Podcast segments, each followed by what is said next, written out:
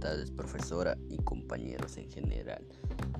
Soy el alumno Luis Ángel Guaranga Chávez y hoy hablaremos, hablaré sobre un tema muy interesante, el cual es los efectos de la contaminación del aire y propondré acciones para mitigarlos. Efectos de la contaminación del aire. Dañan las células del sistema respiratorio agravan enfermedades cardiovasculares y respiratorias. Podrían causar fenómenos que afectan a nuestro planeta, como destruir la capa de ozono. Acciones para mitigar la contaminación del aire.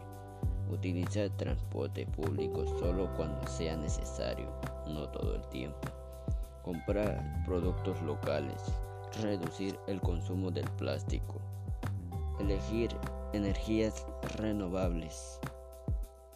Agradezco por haberme escuchado y pedirles que realicemos las acciones para mitigar la contaminación del aire para así vivir en un planeta no contaminado.